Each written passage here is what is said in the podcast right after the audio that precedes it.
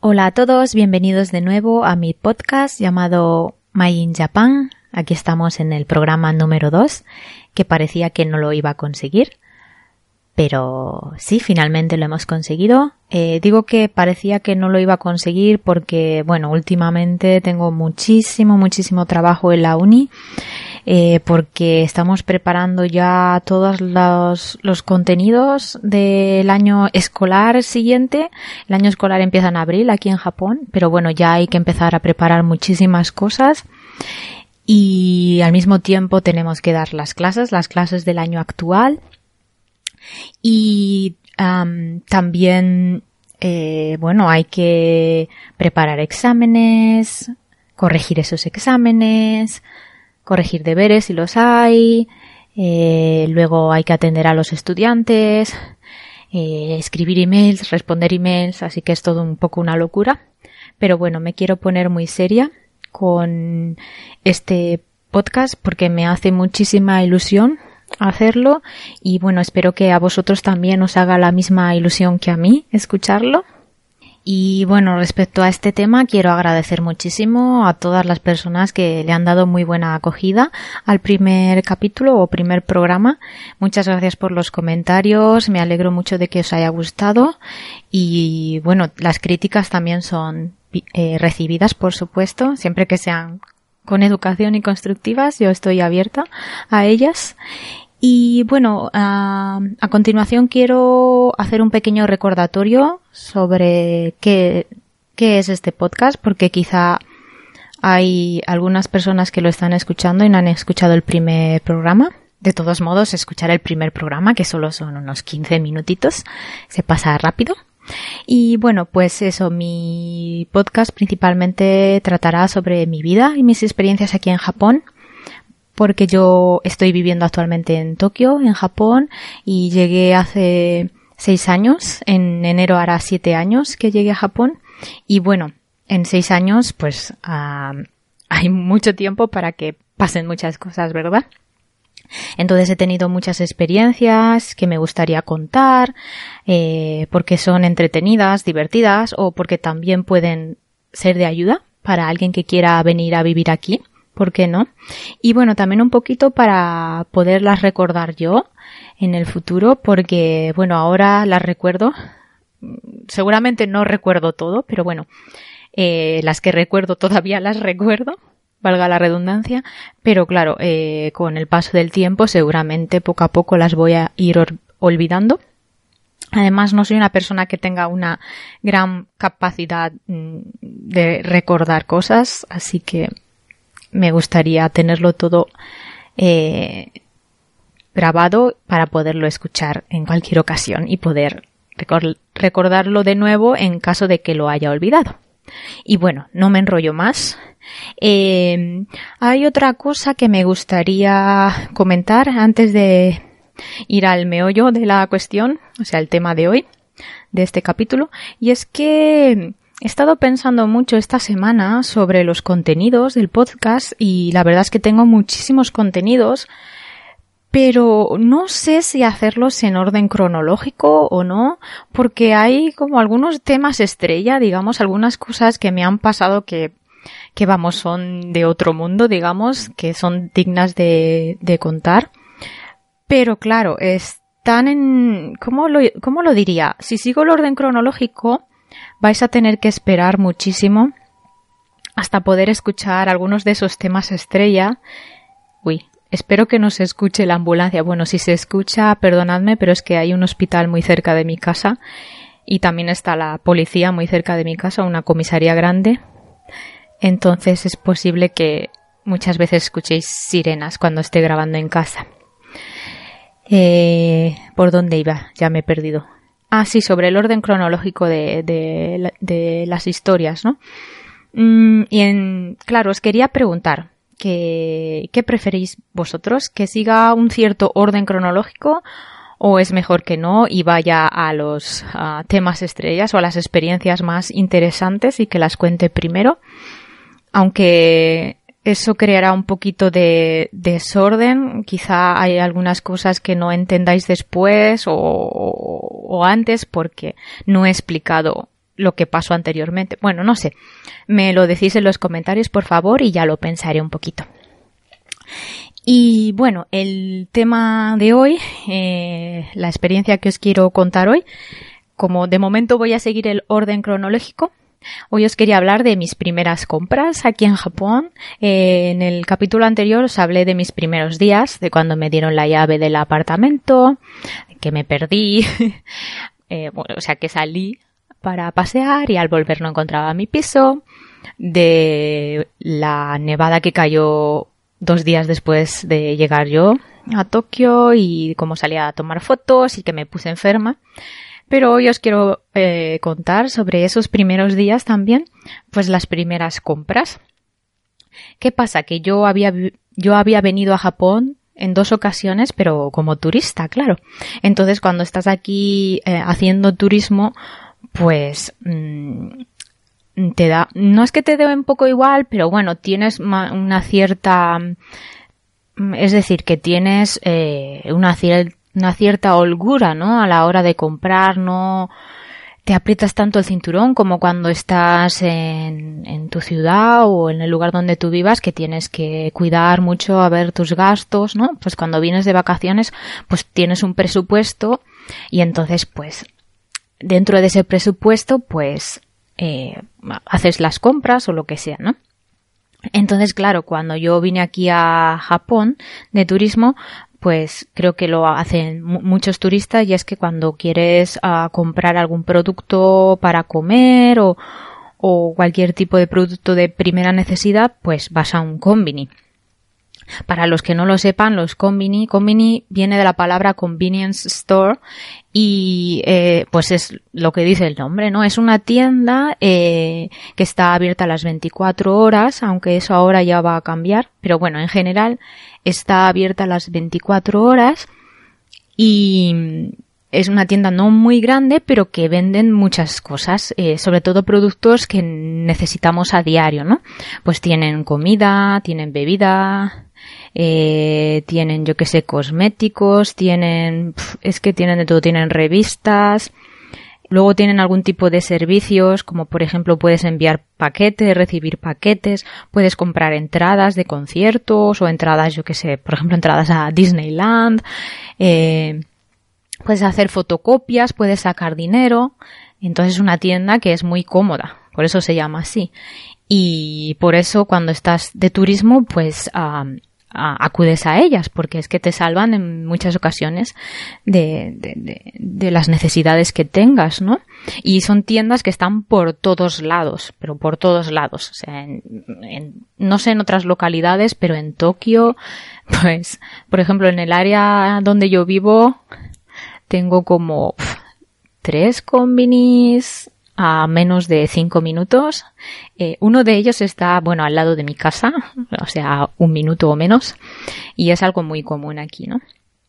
Pero ¿qué pasa? Que los productos de estas tiendas, pues, eh, son un poquito más caros que o sea, son los mismos productos, pero son más caros eh, que si los compraras en un supermercado o en otro tipo de establecimiento, ¿no? ¿Por qué? Porque, claro, estás pagando ese servicio, ¿no? Esa comodidad de dar un paso y tener esa tienda y poderlo comprar.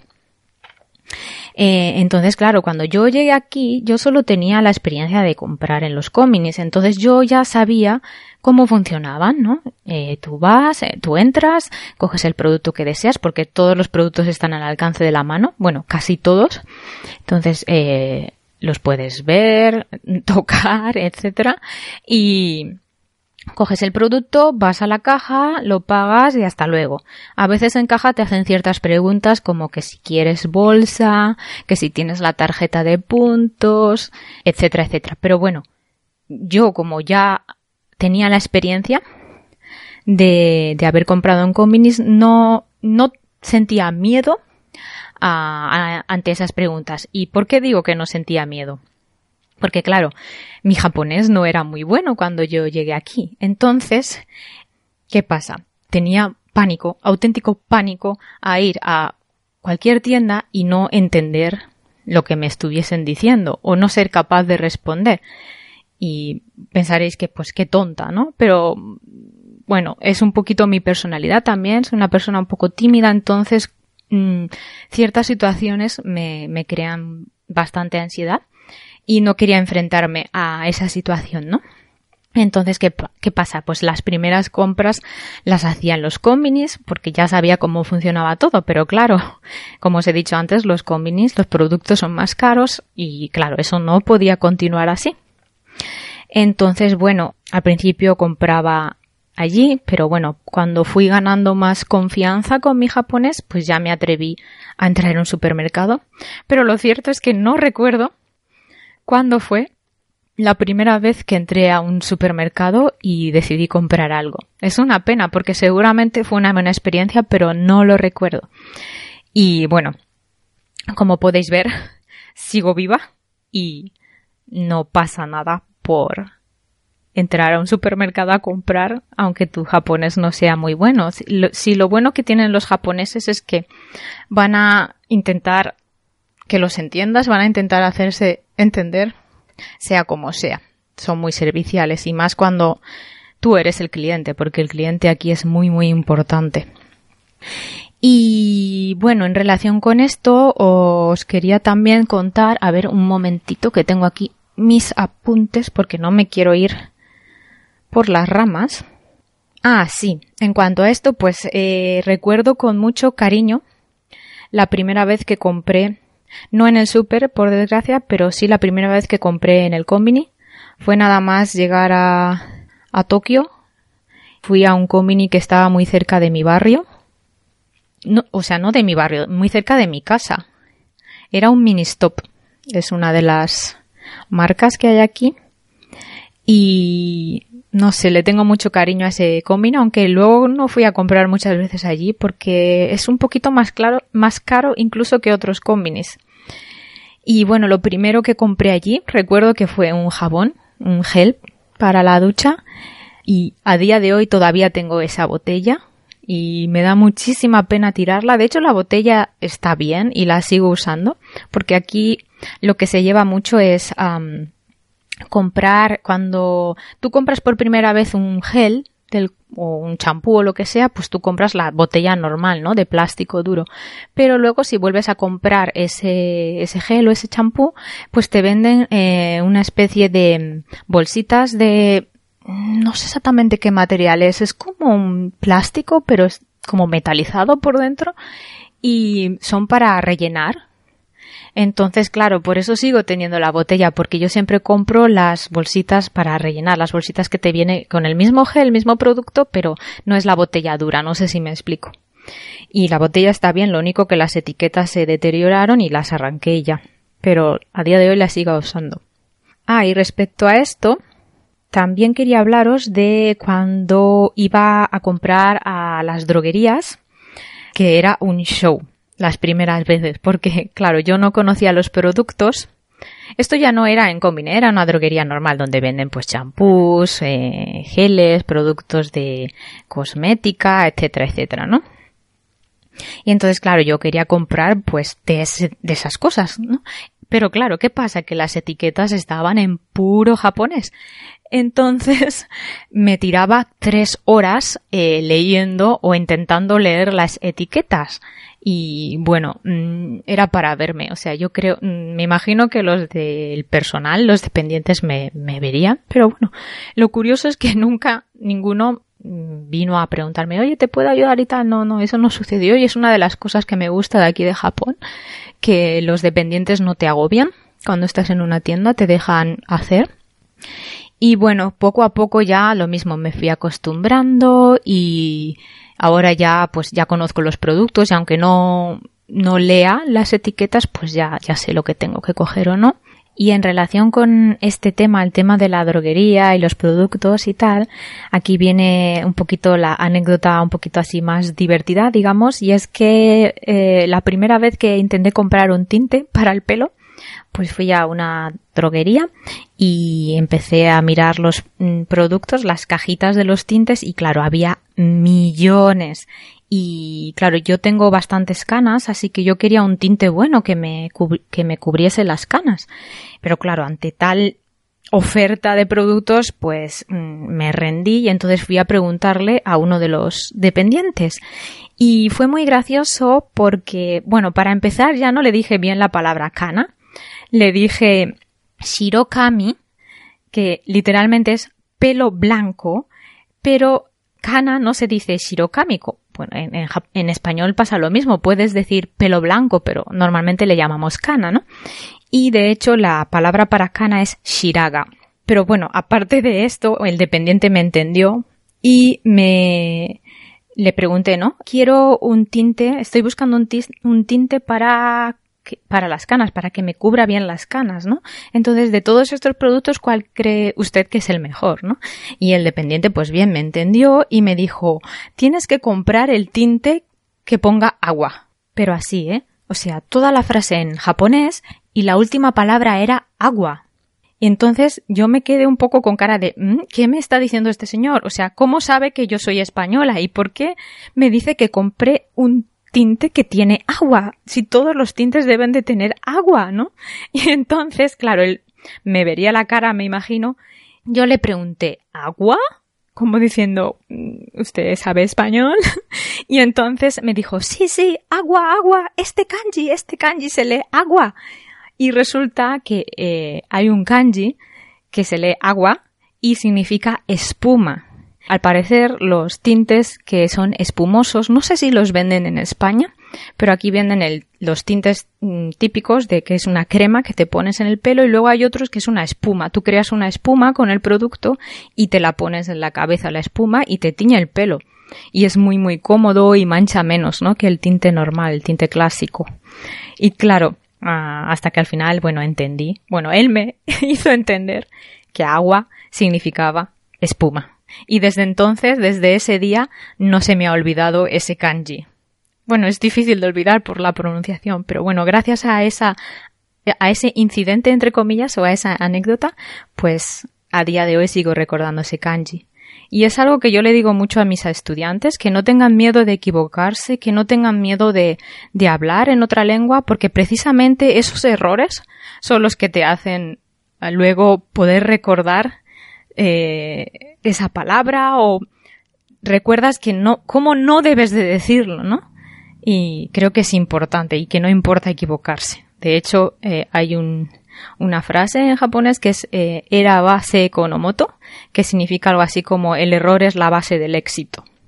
Y bueno, después de estas, de este pequeño inciso filosófico, Relacionado con esta anécdota, también quería hablaros de los tintes de pelo japoneses, porque ya no recuerdo si compré ese tinte con el kanji de agua, de espuma, pero bueno, lo que quería comentaros es si, si alguien tiene pensado vivir a Japón, venir a vivir a Japón o simplemente venir de turismo pero necesita comprar un tinte, yo os recomiendo no comprar los tintes que venden en la droguería la mayoría de sus marcas porque nuestro pelo, el pelo de los españoles o los europeos, como quieras decir, no es para nada el pelo de los japoneses. Es muy, muy diferente. Los japoneses tienen un pelo muy grueso, muy negro y necesita mucho, eh, ¿cómo se llama? ¿Decolorante? sí, decolorante creo que se dice, para eh, poder, para que pueda agarrar otro color que no sea el negro, ¿no? Y aparte son mm, bastante fuertes. Entonces, ¿qué pasa? Esto es otra anécdota, que yo un día compré un tinte pensando, yo vi el color que salía, el color de pelo de la chica de la caja, dije, ¡ay, qué bonito! Espero que me quede así de bien. Yo fui a mi casa con, toda contenta con mi cajita de tinte, me tiño y tal, y ¿qué pasa? Cuando seguí las instrucciones al pie de la letra, ¿eh? No os penséis. Y bueno, pues nada, me pongo el tinte, sigo las instrucciones como os he dicho y cuando me lo quito, mmm, aquello era, bueno, un desastre total. O sea, la raíz casi no amarilla como naranja, el resto de pelo de otro color, bueno, bueno, un caos. Y era domingo y el día siguiente yo tenía que ir a la academia y tenía que ir a... Eh, a trabajar luego por la tarde eh, y yo no podía ir así porque vamos, es que mm, iba a ser el hazme reír, bueno, no, no, no podía ser. Entonces tuve que ir corriendo a la droguería. Bueno, solo era, estaba cinco minutos de mi casa, así que la gente que me vio, pues bueno, nada. Esa sorpresa que se llevó y el dependiente de la tienda, por supuesto. Y nada, compré, compré otro, otro tinte de un color más fuerte para que agarrara bien y ya está, lo pude solucionar más o menos, pero bueno, lo que quería decir es eso, que no os recomiendo comprar tintes japoneses porque no actúan bien ah, con nuestro pelo y pueden pasar cosas desastrosas como la que me pasó a mí. Y yo de hecho ahora uso una marca que se llama Sios, S-Y-O-S-S. Creo que se pronuncia Sayos en realidad y es de Svarskov y es para un público japonés, pero bueno, como es de una marca extranjera, pues funciona bastante bien con mi pelo, aunque de hecho solo he probado los colores más oscuros como castaño oscuro o marrón chocolate, esos tonos, ¿no? Y lo bueno es que no estropea mucho el pelo, deja el pelo bastante bien y es la marca que yo recomiendo comprar si vais a comprar un tinte aquí.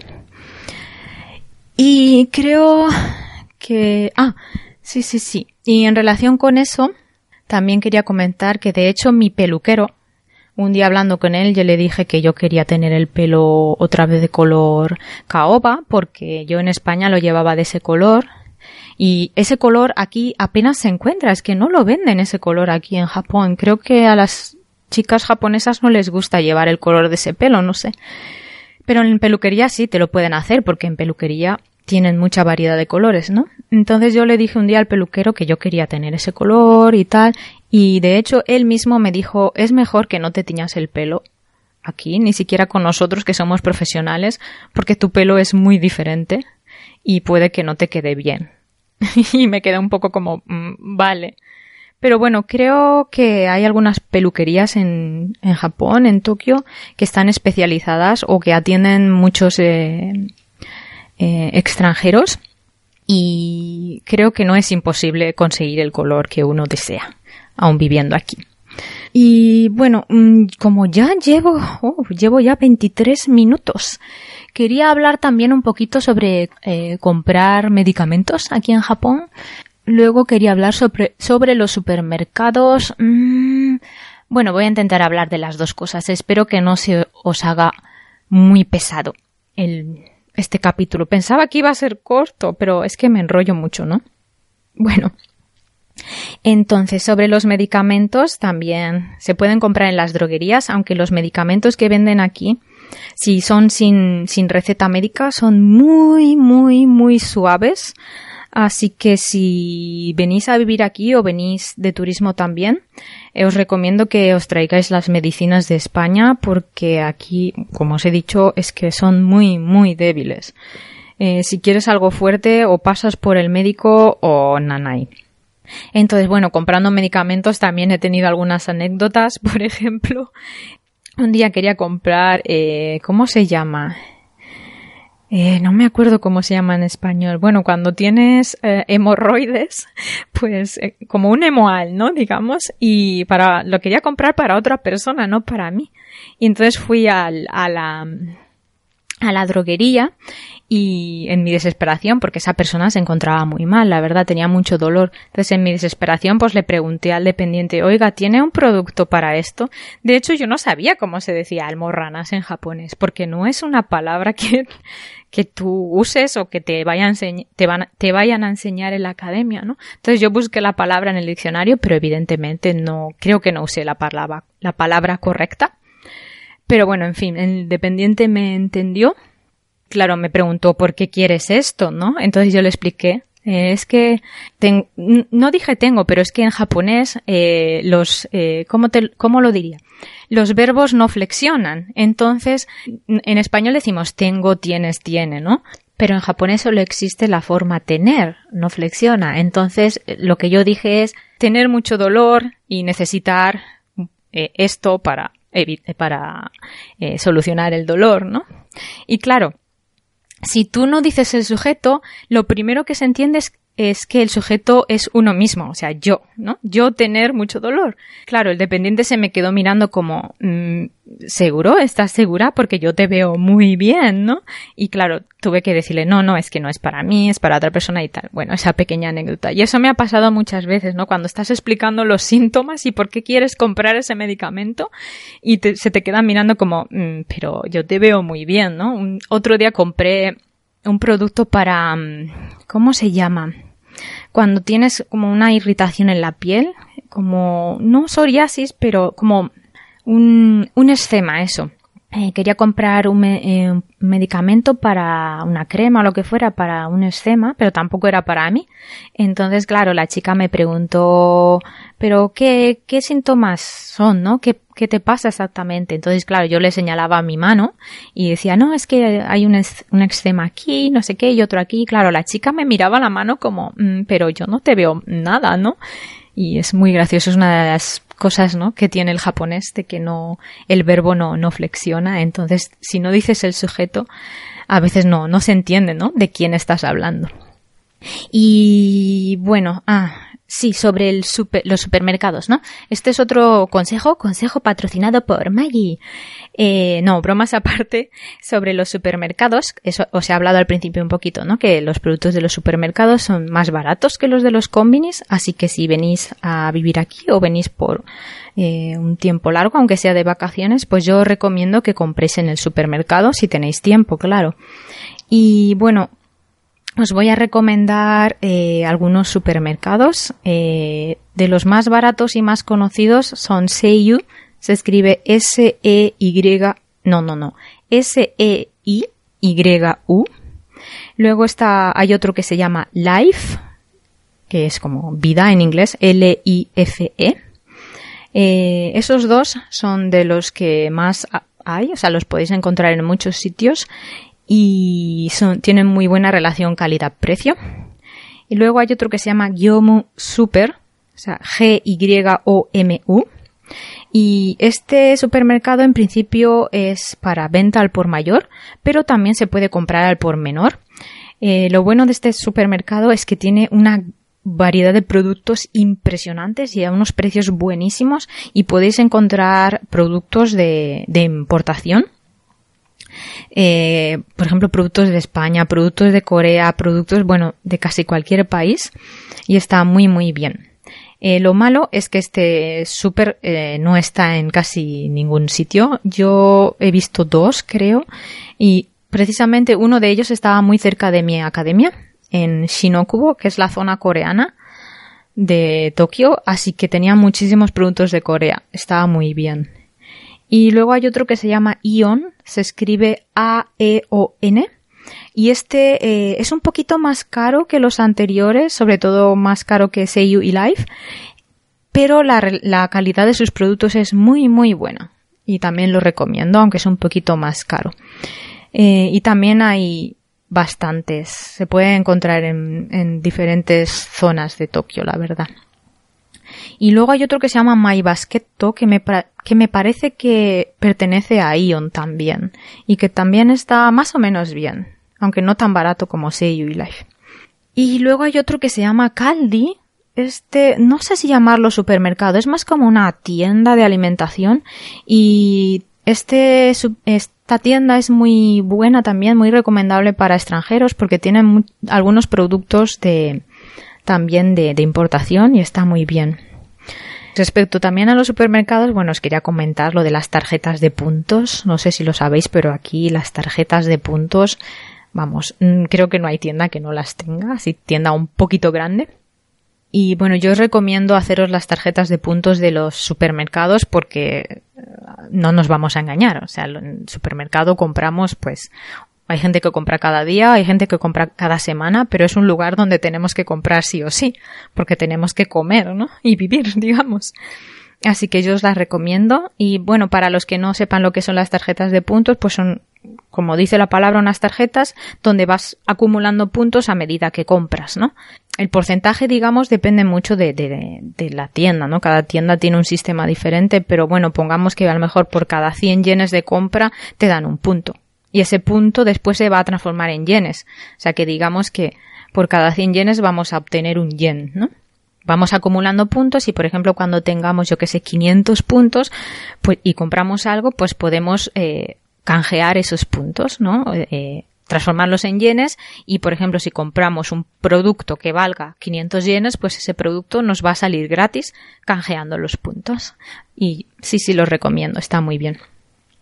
Yo ahora lo que hago mucho es comprar a través del supermercado online. El supermercado del que os he hablado antes, el que se llama Seiyu, tiene ah, supermercado online, tienda online, y la verdad es que es comodísimo. Empecé a usarlo hace, no sé, quizá un par de años, porque en mi piso anterior estaba un poco lejos del supermercado Seiyu, pero como me gustaba mucho, yo quería comprar sus productos, ¿no? Y antes de usar el super en casa, claro, yo compraba allí eh, un montón de cosas, iba súper cargada hasta casa, eran, no sé, no recuerdo bien, pero quizá 15 minutos hasta casa y claro, era, era un poco duro, la verdad. Y luego yo no tenía ascensor, así que subir todos los productos también era un poquito eh, duro. Así que investigué un poco y vi que este supermercado tenía supermercado online y es una maravilla, la verdad. Ahora donde vivo eh, está muy muy cerca el supermercado no yo sino Life y muchas veces compro allí, pero lo que es la compra grande la sigo comprando online y es comodísimo, es que yo ya no lo cambio por nada. Hay mucha gente que es reticente al a los supermercados online porque no puedes ver los productos, ¿no? Pero bueno, en Japón es que no va a pasar nada porque los productos vienen impecables, incluso eh, las frutas y las verduras, el pescado, todo, los productos frescos también vienen en un perfectísimo estado, lo cuidan muchísimo eso, así que no, no hay ningún problema y os recomiendo si vivís aquí que, que lo uséis porque la verdad es que te ahorra muchísimo tiempo, muchísima energía y ya os digo que los productos vienen en un estado impecable. Así que no, no, no hay ningún problema. Y bueno, creo que he tocado todos los puntos que quería tocar. También quería hablaros sobre los mm, productos que yo compro en estos supermercados, pero creo que eso ya va a pasar a otro podcast, a otro capítulo, porque si no esto ya se va a alargar demasiado y no me quiero hacer pesada.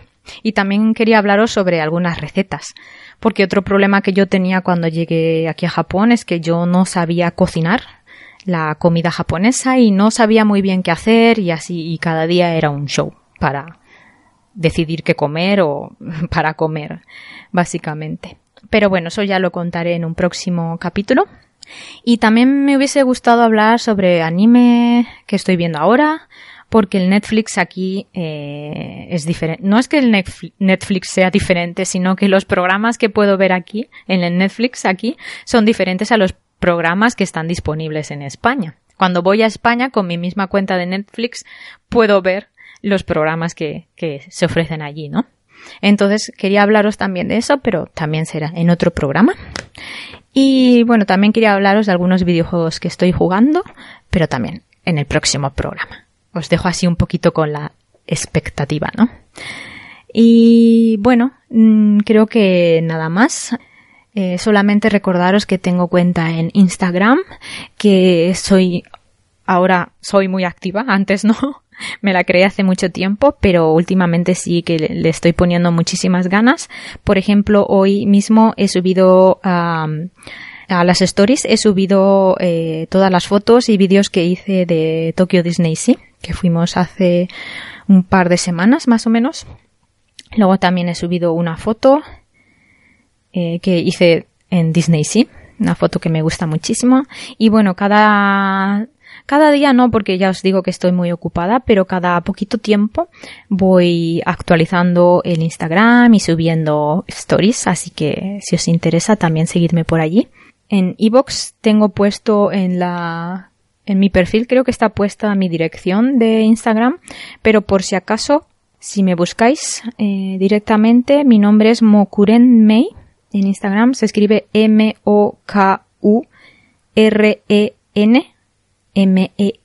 Lo repito de nuevo, M-O-K-U-R-E-N-M-E-I. Y bueno, pues creo que nada más. Ya llevo bastantes minutos hablando. Espero que os haya gustado mucho este segundo programa y la semana que viene intentaré grabar el tercero. Ya tengo muchísimos, muchísimos temas pensados, así que tenemos podcast para rato.